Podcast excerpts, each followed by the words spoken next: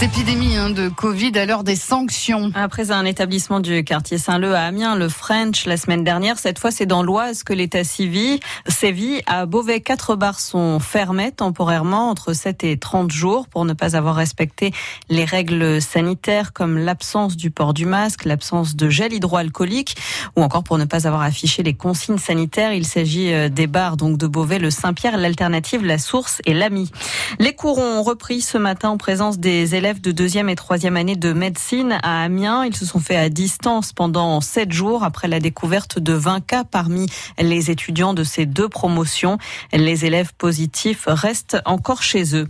Un nouveau protocole sanitaire sera mis en place demain dans les écoles. Les classes ne fermeront que s'il y a au moins trois élèves malades. Si un enfant est positif, il sera le seul à devoir rester chez lui.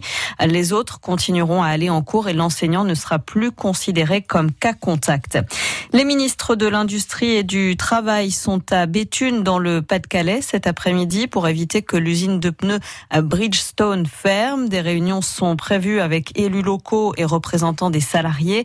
L'objectif est que direction du groupe japonais change d'avis et euh, ne ferme pas donc euh, son usine. Un accord a été passé avec cette dernière. Cinq mois de discussion sont prévus pour étudier tous les scénarios possibles.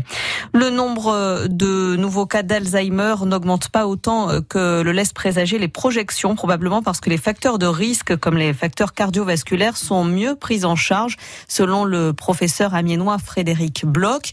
Pour le chef du service de gériatrie du CHU d'Amiens, invité de France Bleu Picardie ce matin l'occasion de la journée mondiale d'Alzheimer, cela s'explique aussi par un meilleur diagnostic précoce et un niveau d'éducation supérieur et protecteur pour les nouvelles générations. C'est à lire et à entendre sur francebleu.fr. L'entraîneur de l'Amiens SC, Luca Elsner, est-il déjà en danger? La question sera posée ce soir dans la tribune à partir de 18h sur France Bleu Picardie. Alors qu'Amiens, 13e de Ligue 2, revient d'un match nul 0 à 0 très décevant samedi à Châteauroux.